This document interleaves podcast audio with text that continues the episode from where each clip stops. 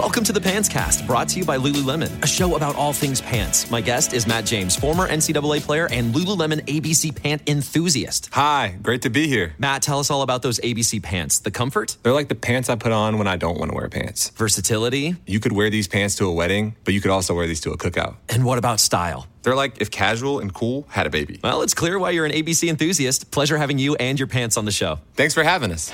Find the shockingly comfortable ABC pants at lululemon.com. We got another day of NBA action. And with FanDuel, every night is a watch party. So it's time for your FanDuel crew to make their bets. So, what's the move tonight, gang? You know that new customers who bet $5 get $200 back in bonus bets if you win. Woohoo! We're heating up, fam. Bet all the stars with all your friends and make every moment more. Only on FanDuel. New customers bet $5 get $200 back in bonus bets if you win. Make every moment more with FanDuel. It goes down in the DM. It go down. It go down in the DM. 21 plus and present in Virginia. First online real money wager only. $10 first deposit required. Bonus issued is non-withdrawable bonus vest that expires seven days after receipt. See full terms at fanduel.com slash sportsbook. Gambling problem? Call 1-800-GAMBLER. Naciónpodcast.com te da la bienvenida y te agradece haber elegido este podcast. Buenos días, Madresfera. Dirige y presenta Mónica de la Fuente. Buenos días, Madre Esfera. Buenos días, Madre Esfera.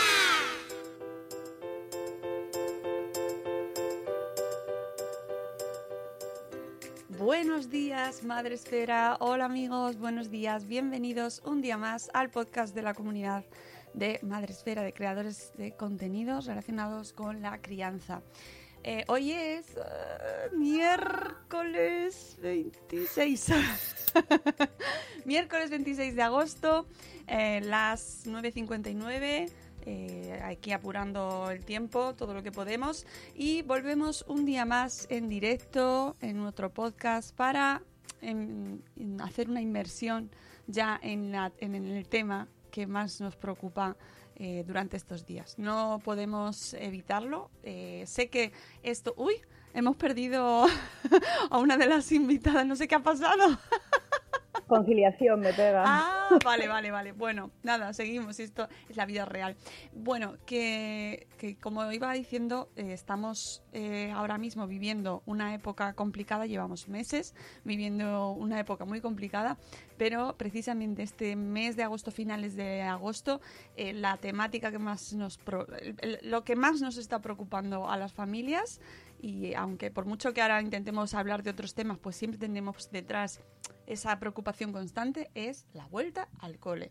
Así que, sin más, nos metemos de cabeza en este tema y vamos a ir hablando con eh, bueno, pues per- personas que están involucradas en esta, eh, en esta temática, en, esta, en este papelón, porque es un papelón que tenemos las familias, los docentes y debería ser un papelón para la sociedad, aunque no, la gente no se sienta del todo ahí, bueno, no, no me, no me interesa, no, no es lo mío. Sí, debería serlo también. Y hablamos hoy con Rocío Peña y con Xiomara Cantera, que eh, están representando... Hola, hola Xiomara. Lo- Los temas de la conciliación me han hecho tener que abandonar un momento, pero aquí estoy. Muy bien, no pasa nada. es- Esto es así, esto como una- eh, estamos todos igual, así que lo entendemos perfectamente. Y eh, os estaba presentando como representantes, en este caso, colaboradoras eh, del movimiento Queremos Volver.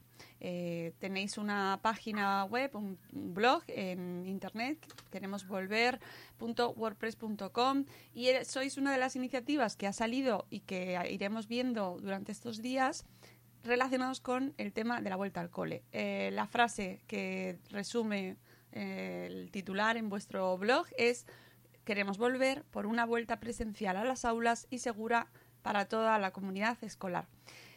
Rocío, Xiomara, contadnos un poco cómo surge este movimiento y quiénes sois. Pues esto eh, a finales de, digamos, del curso pasado, entre unas de las múltiples listas de crianza que había por ahí, eh, yo me, me, llamó la atención mucho el discurso que tenía Eugenia, que es otra de nuestras compañeras. Entonces yo en paralelo estaba trabajando con otras compañeras por la salida de, de la infancia en su momento, cuando estaban Oh, también sí, sí. eh, relegados a, a la invisibilidad, Mm. infancia y adolescencia, ¿no? Entonces, pues al final empiezas a comunicarte con unas y con otras. Eh, Eugenia, por su lado, contacta con otras, propusimos una reunión, un encuentro para preparar o, poner en común esta, esta no vuelta al cole, esta vuelta al cole que seguíamos sin datos allá por junio, ¿no? Y, y entonces de ahí surgió una reunión más o menos grande que, que, que, ha dado como resultado queremos volver, así por resumir claramente. Y que haya contacto con su gente, yo con otra gente, eh, nos juntamos muchas mujeres, porque de decir que es que, no sé, mujeres. 99% mujeres, porque el 1% no sé dónde está, y ahí que le pegamos fuerte, y hasta hoy. Lo digo en plan mal, ¿eh? pero No, es que es un dato. eh, somos... Queremos Bueno. juntas. Bueno, es que es un hecho que al final la gran parte de la crianza recae sobre los hombres de las mujeres. A, a mí, en mi caso, me llegó a través de. Yo estoy en el AMPA del colegio donde al que asiste mi hija y me llegó a través de, del AMPA. Vamos, hubo una invitación abierta a esa primera reunión que fue efectivamente el germen de todo lo que hay ahora. Y, y bueno, sido un movimiento, es un movimiento ciudadano que, que junta a todos los aspectos, los, las partes de las patas de la comunidad educativa. Y, y bueno, eso es lo que intentamos, dar una voz común a, a esta, este abandono que hemos sentido hasta ahora. Eh, en vuestro caso, sois ambas madres, eh, más rela- de alguna otra manera relacionadas con el mundo educativo. Es decir, Bueno, yo además de madre soy la presidenta del AMPA, pero bueno, o sea, sí que más o menos tengo bastante relación con el colegio. Eh, Yo soy madre sin más, lo que No, sin más, no. Soy familia Sí, sin más en el sentido, perdona, sí, discúlpame. soy familia, familia monomarental. Ostras. Hemos sido bastante abandonadas Claro. en este confinamiento. Claro, claro, me parece fundamental que lo digas, porque tuvimos aquí también a la asociación de, fam- de- la presidenta de la Federación de Asociaciones de Familias Monoparentales, Monomarentales, y hablamos de la problemática del papelón también, esto ya con mayúsculas, que os habéis encontrado la familia, de, la- las familias como, como la tuya, ¿no? De- Sí, sí, sí. Vamos, o sea, Sí, es que es un abandono integral. Bueno, ya sigue, sigue, continúa, perdona. Sí, sí, no, pero me parece muy importante que lo recalques y por supuesto, eh, mm, el Madre Sin Más, vamos, eh, tenemos toda la, la autoridad para posicionarnos en este, en este caso y desde luego como presidenta del AMPA, Xiomara, pues también estás dentro de- del mundo escolar eh, desde una pata muy interesante, ¿no? Que parece que los AMPAs solo sirven para generar ruido o confusión y no es verdad. Está, está No. muy implicado en la comunidad educativa y, debe- y deberíamos estar todos muy implicados en esa comunidad. O sea que me parece también un, un rol muy interesante. Existe, eh, hay profesores también en el movimiento, profesoras eh, eh, de, más personal educativo. Sí, de hecho, Eugenia, que fue un poco el motor inicial de- de- del movimiento, no sé, yo no, no sé, como que fue la primera que abanderó todo esto, es, es profesora de un instituto y, y sí, dentro del movimiento hay muchos docentes, hay... Eso es un poco lo bonito, ¿no? Que se está juntando la voz de, grupos escolares que normalmente o, con demasiada con, con demasiada, o sea, demasiado habitualmente están más enfrentados que yendo juntos. Y esto es lo que intenta hacer este movimiento, ir juntos en una cosa que más allá de las medidas que se tomen, yo en la situación actual que veo, creo que o todos nos ponemos a remar juntos o nos va muy mal a todos, porque la situación es muy compleja, vamos, yo la veo muy complicada. Eh, ¿Cuál es el argumento principal en Queremos Volver? Aparte del que ya se entiende con el nombre, ¿no? Que queremos volver a las clases. O sea, queremos volver de manera presencial. La presencialidad. es, La presencialidad. La, la- que ya es como un discurso casi un poco manido que de tanto decirlo se ha desintegrado, ¿no? Hasta los poderes públicos lo dicen, pero yo creo que ni se lo creen.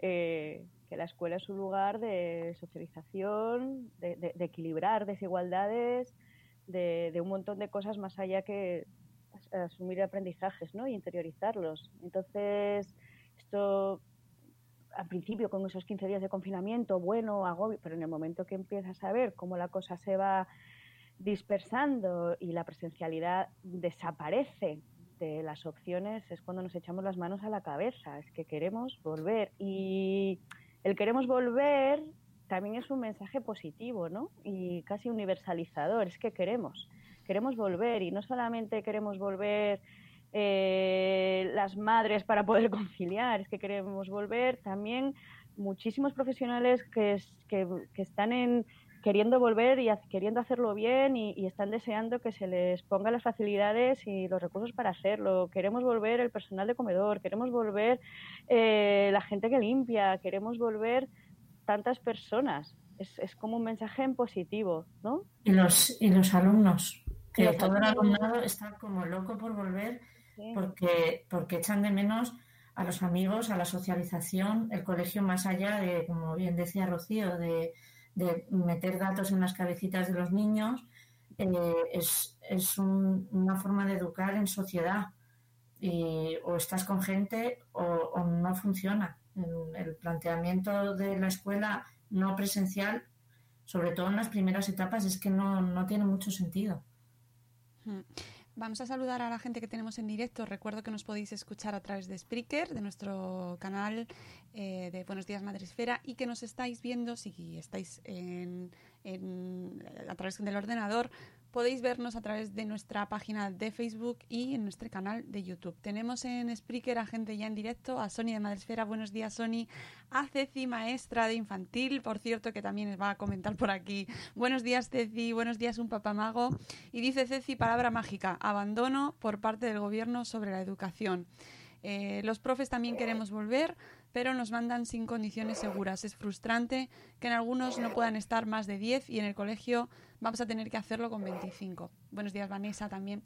Efectivamente, eh, este movimiento de queremos volver llega en un momento en el que nos movemos entre muchas voces, ¿verdad? Y un poco y, y, eh, gente que quiere que, quiere llevar a los niños, gente que no los quiere llevar. ¿Cómo mantenemos esta, esta petición de que queremos volver? ¿Cómo, cómo se articula?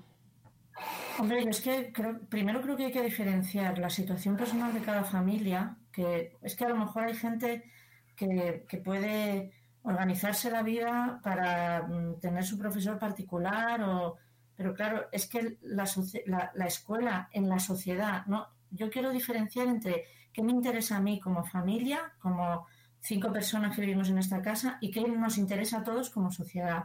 Entonces, Socialmente la escuela vertebra y la escuela es la única herramienta que garantiza la igualdad de oportunidades. Entonces, como sociedad, ¿qué nos interesa? ¿Abrir las terrazas? Mm, ¿Activar el turismo? ¿O, o preparar a las futuras generaciones? eh, no sé, mm, o, o tener una sociedad pues sana y que funcione. Mm, Yo la percepción que tengo de estos últimos meses es que nos ha interesado mucho más eh, la parte de las cervezas que la parte de la educación. Y lamentablemente este es un país donde la educación lleva abandonada mucho tiempo y esto creo que lo que ha hecho ha sido ahondar en algo que era evidente. Porque los presupuestos de las escuelas públicas en los últimos tres años, que es lo que yo conozco un poco más, han ido a la baja un año tras otro. O sea que que es que también parece que de pronto ha llegado la COVID y han abandonado la escuela pública. No, la escuela lleva abandonada un montón de tiempo, la educación se le está haciendo muy poco caso y, y bueno, aquí está un- una cosa que hace que eso se note más todavía. Sí, que no venimos de, eh, de hoy. que Que no venimos de Finlandia. No.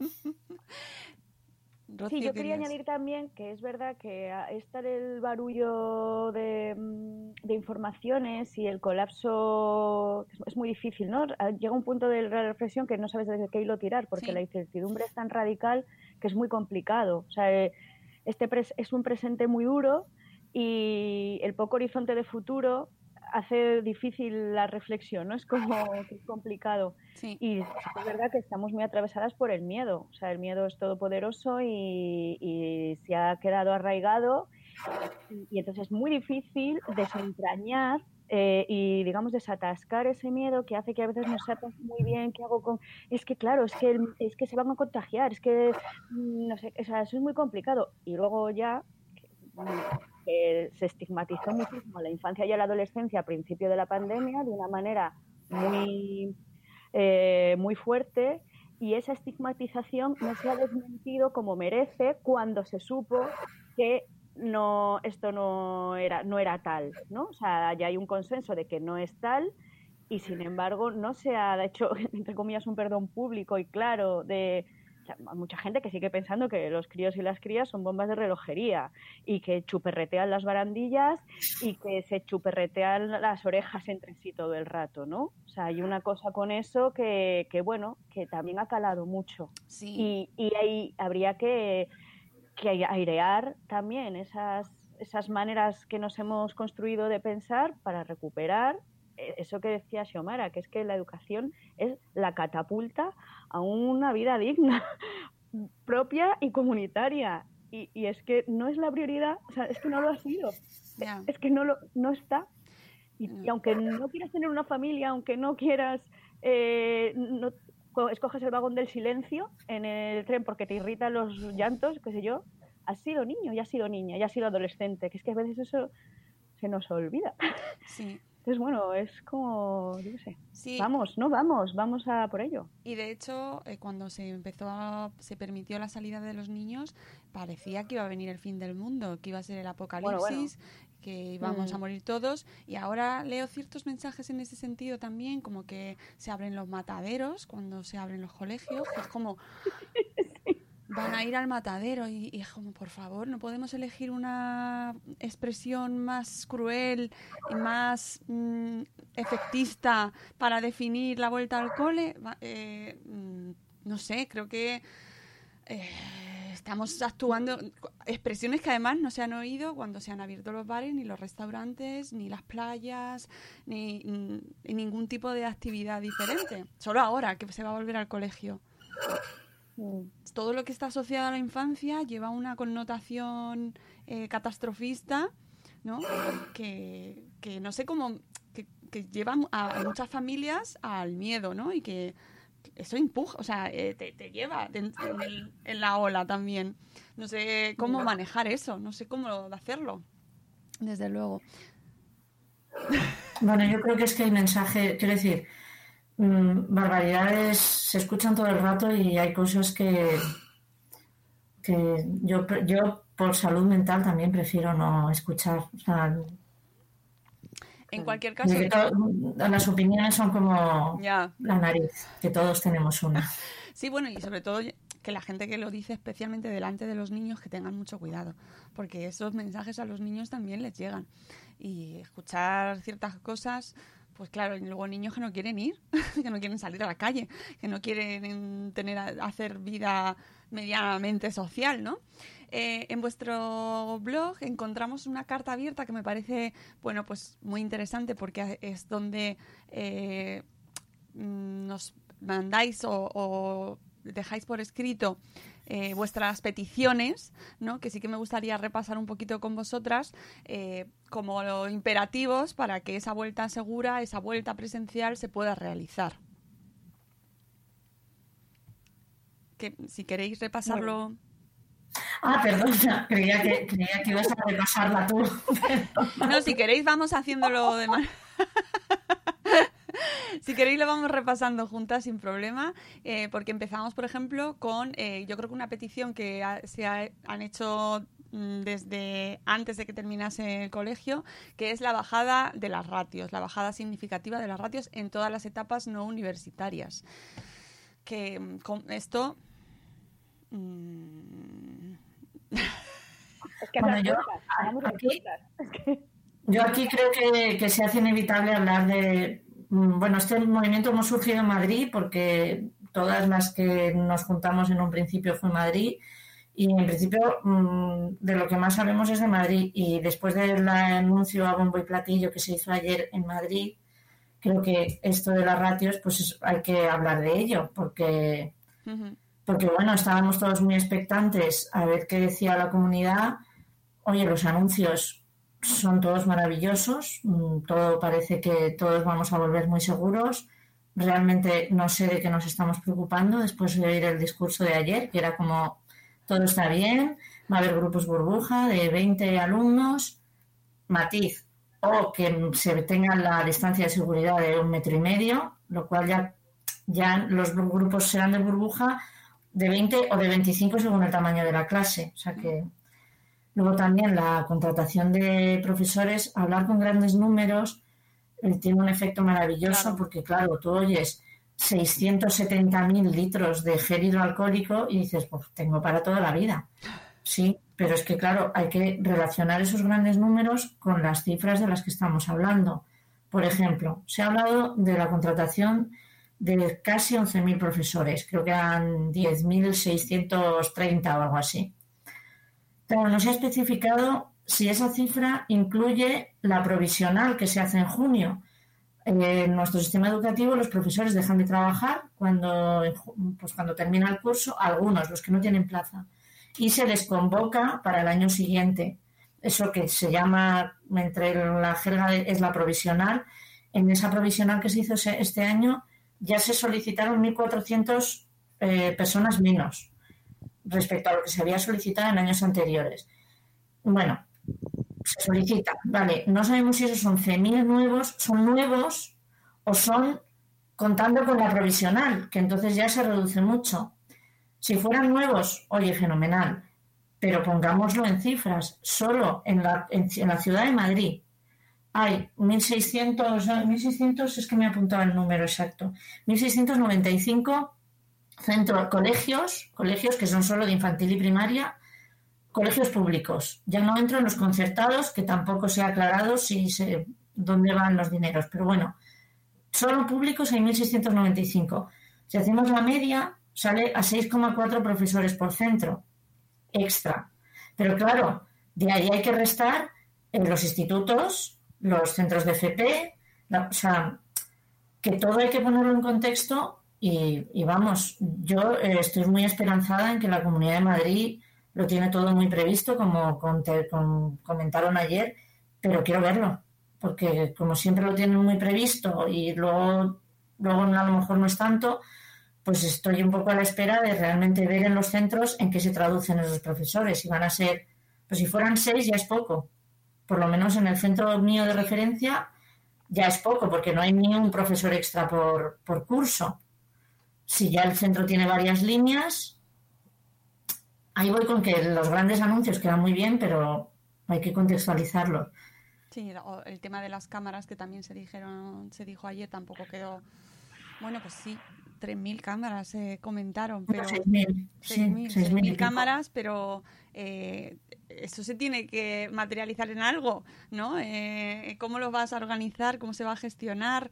¿Qué, ¿Qué, va a implicar para los alumnos? ¿Quién va a utilizar esos sistemas? Eh, Hombre, tienen que preparar el estar, o lo tendrán ya preparado y lo facilitarán en breve. o sea, ayer se hizo el anuncio y luego tiene que venir la chicha, como quien dice, el, bueno, pues el protocolo real que hay que seguir.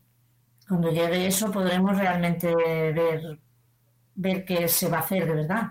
Sí, somos o sea, tenemos la mosca detrás de la oreja porque cuesta creer que realmente, o sea, esos 11.000 deberían ser 30.000, yo no he hecho las cuentas, pero más o menos por lo que veíamos ayer te sale a... O sea que no, si tú bajas la ratio a, tantas personas con esos críos y crías que sobran, eh, habría que generar otras aulas. Esas aulas requieren de un profesorado, no salen las cuentas. Te pones a analizarlo y no salen las cuentas. ¿Verdad? Que como dice Xomara, 11.000 es la bomba. Pero es lo mismo decir 11.000 que decir un profesor por centro. El, el, número final es lo mismo, pero es mucho más impactante decir 11.000. Ojalá ojalá nos estemos equivocando, ojalá dé tiempo a hacer todo lo que han dicho, ojalá realmente se, se reduzca significativamente las ratios, contraten personal no docente suficiente para estar limpiando todo el rato como pide el protocolo, que es que esto no, que es que es que encima es eso, que es que se pide un protocolo. Ojalá mm, mm, los, los, direc- el que los equipos directivos de los centros no carguen con absolutamente toda la responsabilidad de que todo vaya bien, que es que están desbordados y desbordadas. Es, eh, llevan todo el verano trabajando a ciegas, tienen que pasar unos planes, bueno, oja- de verdad que es que ojalá nos estemos equivocando, pero nos lo tienen que demostrar. O sea, nos tienen, o sea, estamos deseando equivocarnos. Yo me quiero equivocar. Y una de las Ojalá. cosas que nos preocupa, yo creo, a todos es el tiempo, porque estamos a 26 de agosto eh, y se tien- ayer empezaron a dar las fechas. En teoría empiezan los, los colegios, depende de cada comunidad autónoma, en las próximas semanas. Ya Mm. van, se, se van escalando y, y estamos todos esperando el protocolo, esperando las medidas, pero claro, se- con eso al final lo que se está generando también es un nerviosismo, una ansiedad, una desconfianza absoluta, ¿no? Eh, Mira, tenemos a Juan B. eh, Blázquez en, en Facebook que dice que suscribo cada palabra. Ojalá, dice. claro, pero Inshallah, que dicen Oja- los árabes. pero no de, Total. o sea, ojalá, pero es que esto no tendríamos que tener en junio. O sea, es que es sorprendente que tengamos que estar pidiendo eh, como por favor que ocurra un milagro, ¿no? Cuando esta gente se dedica a eso. Se supone Mm. que Es que ese- eso es lo, lo que, lo que a mí personalmente me, me enfada bastante, es que la situación ha sido excepcional, eh, pero parece que es que no ha habido tres meses en los que se han podido, o sea, este anuncio se podría haber hecho hace tres meses, o, las medidas se podían haber empezado a tomar hace seis meses. Que, como dices tú, dos semanas escasas del inicio del curso, propongan un montón de medidas que suenan fenomenal, porque también hay cosas buenas como que van a hablar con los ayuntamientos para que cedan espacios públicos, bien, pero claro, ¿de verdad que vamos a hacer todo ese ingente trabajo en una semana cuando en los últimos dos meses ha habido como una parálisis, mm, no sé muy bien, Un silencio administrativo brutal, ¿eh? Sí. ha sido, o sea, ha sido un silencio administrativo gigante. Esto que estamos diciendo de bajada de ratios, habilitación de espacios públicos y municipales, habilitación de parques, eh, o sea, todo esto eh, ya se estaba hablando a principio de junio, incluso a finales de mayo. Pero a mayo, junio, ¿no? Sí, mayo, junio. A finales de mayo, eh, principios de junio. Ya estábamos, la sociedad ya estábamos yendo y viniendo con esto, con propuestas concretas, con articulaciones, y nos dirán, no es tan fácil. Ya, pero es que si mostráis un poquito de voluntad, aunque sea un poquito de voluntad, ¿no? Claro. Venga, abramos el diálogo, proponemos juntas. ¿Qué, podemos hacer? Es verdad, eso no se me había ocurrido. Bibliotecas, o sea, hay gente, hay grupos de trabajo que ha elaborado presupuestos desglosados, articulando personal de aire, de, eh, personal de cómo, cómo habilitar los espacios públicos para su uso, qué material hace falta, qué personal hace falta, con su experiencia y su sabiduría, es como, ya te he hecho el trabajo, de verdad, vamos a sacar las líneas de financiación y lo elaboramos para poder facilitar una escuela donde se apoye más el aire libre, que estamos en ta, ta, ta, ta, ta, ta, ¿no? Entonces, ese diálogo no ha existido. O sea, Yo no lo he visto, vale, no digo que tengan que hablar conmigo, ¿eh? pero me refiero No. que, que, que cuando hablas con los centros educativos no ha existido. Pero es que tienes- no, Tienes toda la razón y de hecho Juan Vic, que le tenemos en el chat en Facebook, eh, realizó una propuesta junto a Diego Tellez, ambos profesores eh, y, y, eh, involucrados en la comunidad educativa, con una propuesta de turnos, pero una propuesta planteada eh, con el número de profesores que hacen falta, los grupos que podrían escalonarse, la diferencia para entrar, eh, los turnos, estas clases podrían hacer estos turnos, ¿qué se necesita para esto? Necesitamos este personal, habría que contratar tal. O sea, estaba una propuesta fantástica, ¿sabes? Y eso en mayo. Sí, sí. Sí, por eso digo que, que nosotras sí, no- nosotras, eh, me refiero a, a las personas, eh, sí que estamos, Claro. estamos trabajando Sí, los ciudadanos, sí. arduamente, porque realmente lo que queríamos desde el principio es apoyar. Surgi- surgió esto al principio digo, ¿cómo apoyar a los centros educativos? ¿Cómo podemos hacer fuerza desde las familias? ¿Cómo podemos eh, apoyar sin atosigar y sin, y sin inmiscuirnos? ¿Qué, qué, qué tenemos que hacer? ¿Qué hay que hacer? Pensemos juntas, eh, trabajemos juntas, cómo canalizamos esto administrativamente, cómo podemos llegar a qué lugares para que se escuche. O sea, hay mucho trabajo detrás. Y, y bueno, y la sensación de, aún así, queremos volver. Voy a dejarlo aquí, pero si no me caliento y me Sí. O sea, queremos, queremos. De vuestra carta, de la carta abierta, eh, por supuesto, destacar el punto 6 de la garantía de presencialidad de todo, el alumna- de todo el alumnado y yo resalto especialmente del más vulnerable, que yo creo que este es un punto fundamental en vuestra petición. Sí, es como, vale, vale, y si no se puede todo, por lo menos esta gente, ¿no? o sea, que también, que conocemos muchos casos, ahora me siento un poco incapaz de, de, de- de remo- de desmontar, perdón, eh, como de reproducir todos, ¿no? Pero nos han llegado muchos casos de familias, situaciones concretas en, en esta, con este movimiento que nos ha hablado de sus casos, con con gente que, que, que con críos y crías que realmente han necesitado y han estado muy, muy, muy desatendidos. O sea, desatendidos totalmente, vaya. Que no... Y tampoco parece que en esos planes, también otra compañera hacía cuentas ayer, los planes de refuerzo para eh, necesidades especiales, también era como el juego de números que comentaba antes Xiomara, ¿no? O sea, hay un juego de números ahí que a bombo y platillo, pero que no... que pues eso es Bueno. lo que teníamos ya. Eso que A es bombo y platillo, sí, eso es, eh, dijeron a bombo y platillo, perdón, perdón que me he tenido que ir, Nada, no ahora pasa nada. ya estoy de vuelta. Eh, dijeron, la ratio en educación especial la vamos a mantener en 8, como si la estuvieran bajando. Es que 8 ya es el máximo. O sea, mm, es que es educación especial. Entonces, bueno, Claro, y el personal, Otra- el personal extra para estas personas es que tiene que estar. Y, o sea, Claro, especialmente. sí, sí, que es que no, no puedes trabajar con un grupo de 20 niños que cada uno tiene unas circunstancias y unas necesidades muy concretas y muy diferentes. O sea, es que otra, otra de las medidas eh, fantásticas que han anunciado eh, fue ese, bueno, lo digo porque claro, a mí me afecta directamente como responsable de un AMPA. Nosotros gestionamos todo el tema de las actividades extraescolares, los desayunos en el cole. Hay una frase, una frase que dice, las actividades del primer y último niño, no sé cómo lo llaman, vamos, las actividades extraescolares del desayuno, vamos a dejar que se hagan si se cumplen los protocolos de seguridad. O sea, eso y no decir nada es exactamente lo mismo y hay un montón de gente que trabaja como monitores de, como educadores y monitores de actividades de tiempo libre que están pendientes de esto.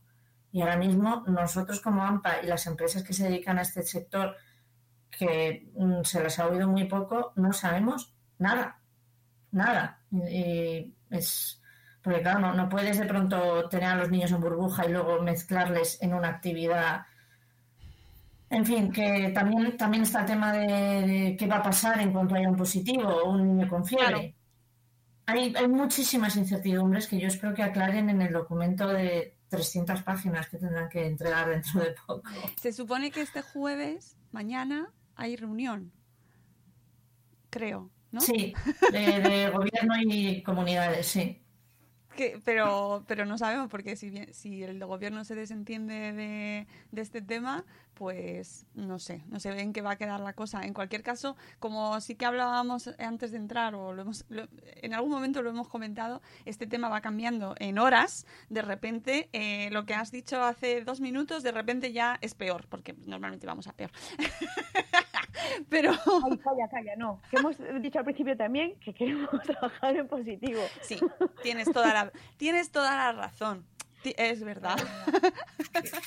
Más, en, en vuestra propuesta eh, también habláis de en caso de qué hacer en caso de nuevos confinamientos parciales o totales, ¿no? Que es, el- es un escenario que no se va, no se ve muy lejano, pues por las circunstancias que estamos viviendo en los últimos días, ¿no? Los- Estos escenarios de semipresencialidad de los que nos hablan en muchas comunidades autónomas que tampoco nos queda muy claro cómo se hace.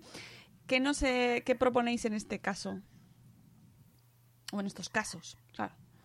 Pues planes concretos, o sea, es verdad que algunos, eh, un profesorado, o sea, el profesorado más cercano que tenemos nos decía que no se les habían no se les había formado ni se les había dado los recursos para poder llevar adelante una formación telemática y eso es muy importante también. O sea, los esfuerzos que ha hecho el profesorado eh, de manera más o menos afortunada para poder sostener sus clases ha sido eh, gigantesco, sido titánico. Entonces también están pidiendo un poco de echándose un capote con esto, que es que estamos, eh, estamos solos y solas. ¿no? Y, eso, o sea, hacía falta como como ese, esa formación y luego poder garantizar una atención mm, íntegra a, a, también las familias más vulnerables y las personas con necesidades especiales. Es que eso, no sé, es que eso sí o sí. Eso es sí o sí. Y A ver, yo creo, es- este tema es, es muy delicado porque, porque, claro, si al final todo va fatal, pues va fatal. Quiero decir, que si te tienes que confinar en casa y, y dejas de tener sueldo, quiero decir, si las cosas van muy, muy mal, si, pues es que hay poco que se puede hacer. Pero claro, por eso estamos pidiendo previsión.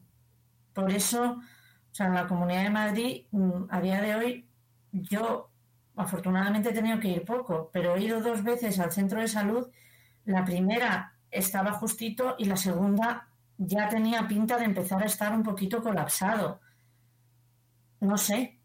Mm, lo que no podemos hacer es sembrar y regar para que esto crezca y explote como explotó la otra vez. No va a explotar igual porque se tiene más conocimiento, porque la pero pero no yo desde mi ignorancia tengo la sensación de que estamos haciendo muy poco por verdaderamente parar esto. O sea, parar la, expansión de un virus, el, y, claro, claro, si, si se hace todo para que todo explote, pues es que si explota, si ya todo es muerte y destrucción, ya no se puede hacer nada. No, tú no, no puedes obligar a los docentes a ir a un centro. Claro, es que por eso estamos pidiendo una vuelta segura que evite eso. Mm. Eh, Y yo- luego también en caso de esos nuevos confinamientos parciales o totales, que, que el, el punto 5 de la carta, que es extrapolable a todo tipo de escenario, incluido, por supuesto, el todos encerrados, eh, el- el- regular el tema de la conciliación mm, de manera ya valiente de una vez. O sea, eh, ya tuvimos la experiencia esos 15 primeros días, era un lío tal, esos 15 primeros días se convirtieron en meses. Entonces, eh, no sé a quién se le pasó por la cabeza que teletrabajar con uno de dos, una de tres, una de siete o lo que sea es conciliar. O sea, no, teletrabajar no es conciliar. Entonces, o cuidas o trabajas. Las dos cosas a la vez o esparcidas en 24 horas no se puede. Entonces, mm, eso hay que agarrar, ese toro hay que agarrarlo por los cuernos de una vez. Y, Y- y- y que, y que permanezca en el tiempo. Es que, que participe toda la sociedad, porque es que educar, educar educa a toda la sociedad. No educan los padres solos y los profesores solos. Y ahí, entre las empresas que miran a otro lado, entre los padres, que los padres, las familias, las madres, que somos las primeras que, mm, bueno, pues meto a mi hijo en 25 actividades extraescolares para poder cubrir. Es que hay un, 25 vídeos, ahora que está aquí, para yo poder rendir. para poder terminar de hacer el informe que tenía que hacer. Para, hombre, pues es que Es una responsabilidad colectiva, se mire como se mire, ¿no? Mm. Y eso también es uno de los puntos de la carta. O sea, por eso el llamamiento eh, va más allá, trasciende un poco de lo que es la escuela en sí misma. Estamos hablando de la vida. De, de la vida, esto es la vida. ¿no? Sí, y- Entonces, y- de la vida resaltar- que es colectiva. Resaltar la importancia del colegio como eh, no solo educación, sino parte integrante en- y vertebrante, ¿no? En nuestra vertebradora, en nuestra sociedad, que yo creo que es fundamental y que, que quede ahora más claro que nunca, ¿no? Que ya se demostró en los seis meses anteriores que la, que la educación en casa, bueno, pues tiene, tiene su aquel, ¿no? pues se salió del paso, pero luego nos quedamos en una situación eh, que por eso, que ahora con el tiempo dices, madre mía, ¿cómo lo hemos hecho? ¿no?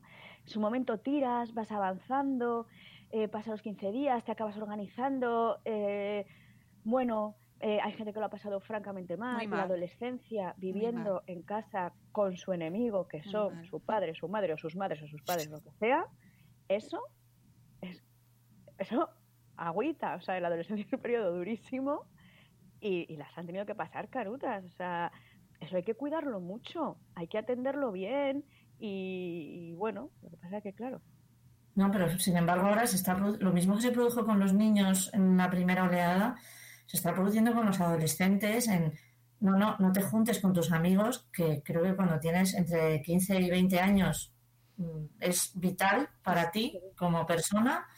No te juntes con tus amigos, eh, no hagas botellón.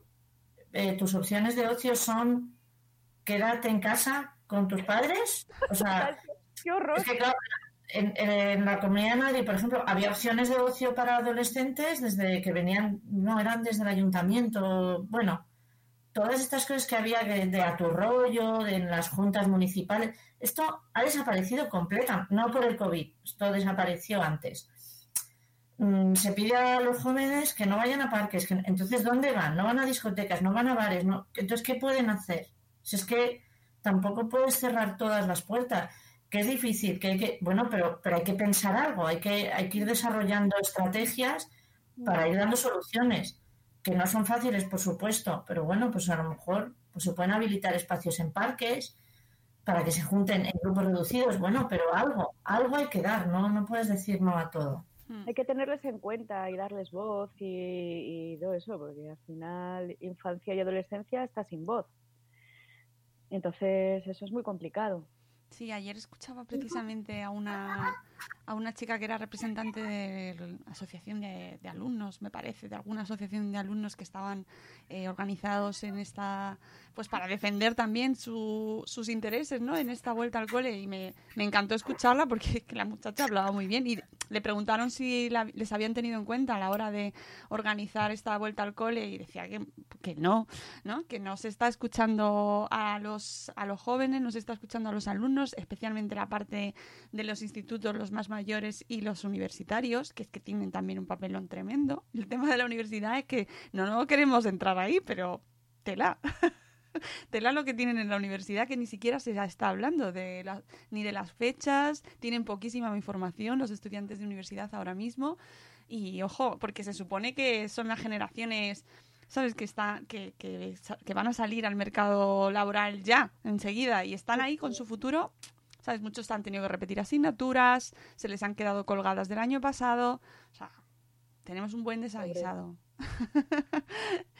Eh, pues chicas, yo creo que vamos a ir cerrando si queréis. Eh, si que- mm, lo más importante, lo más eh, fundamental, eh, llamamiento, que, que- que- ¿con qué llamamiento nos quedamos? Es que invitamos a los, a los oyentes a que entren en la página para, para qué, o sea, ¿qué, qué queréis que compartan?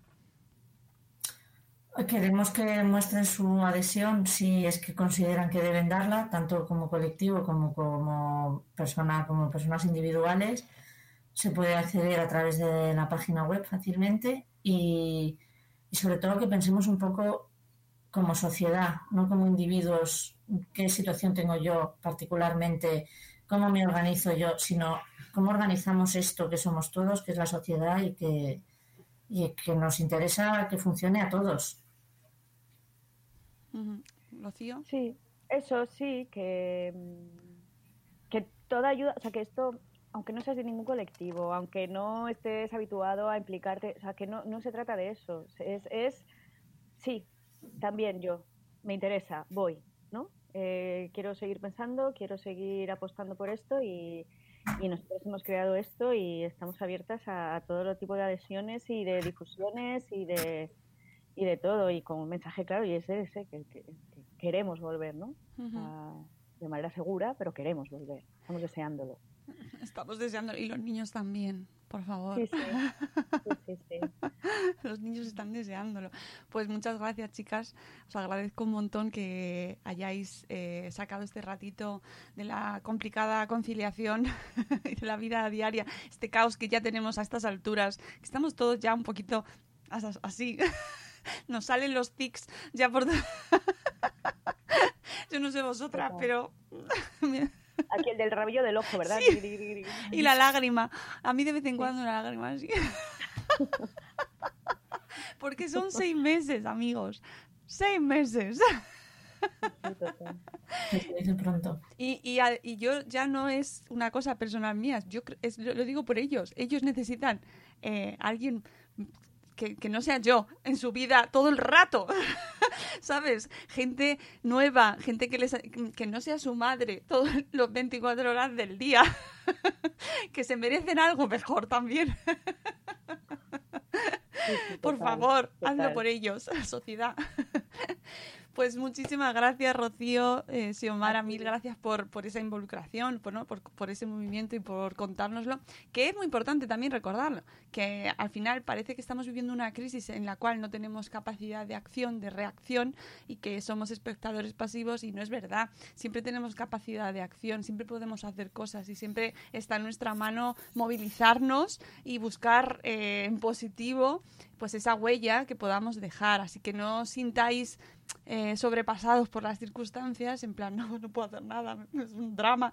Eh, tomad eh, la determinación, participad en movimientos, organizaos y, oye, a- eh, haced cosas, ¿no? Que yo creo que al final es lo único que nos queda. Así que gracias. Muchas gracias a ti. Muchas gracias a ti.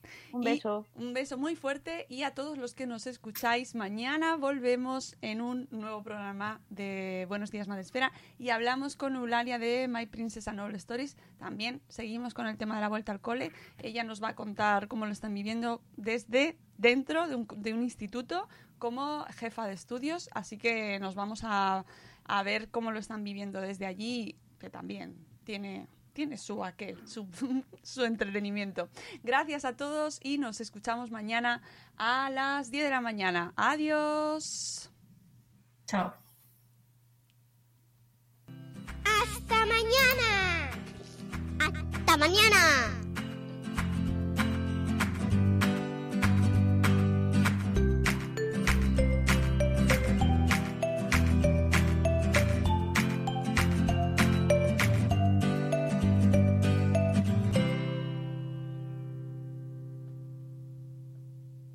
Hello, it is Ryan, and I was on a flight the other day playing one of my favorite social spin slot games on chumbacasino.com. I looked over the person sitting next to me, and you know what they were doing? They were also playing Chumba Casino. Coincidence? I think not. Everybody's loving having fun with it. Chumba Casino is home to hundreds of casino style games that you can play for free anytime, anywhere even at 30,000 feet. So sign up now at ChumbaCasino.com to claim your free welcome bonus. That's ChumbaCasino.com and live the Chumba life. No purchase necessary. Group. Void prohibited by law. See terms and conditions. 18 plus. Hey guys, it is Ryan. I'm not sure if you know this about me, but I'm a bit of a fun fanatic when I can. I like to work, but I like fun too. It's a thing. And now the truth is out there. I can tell you about my favorite place to have fun. Chumba Casino. They have hundreds of social casino style games to choose from with new games released each week. You can play for free anytime, anywhere. And each day brings a new chance to collect daily bonuses. So join me in the fun. Sign up now at chumbacasino.com. No purchase necessary. Group. Void were prohibited by law. See terms and conditions. 18 plus.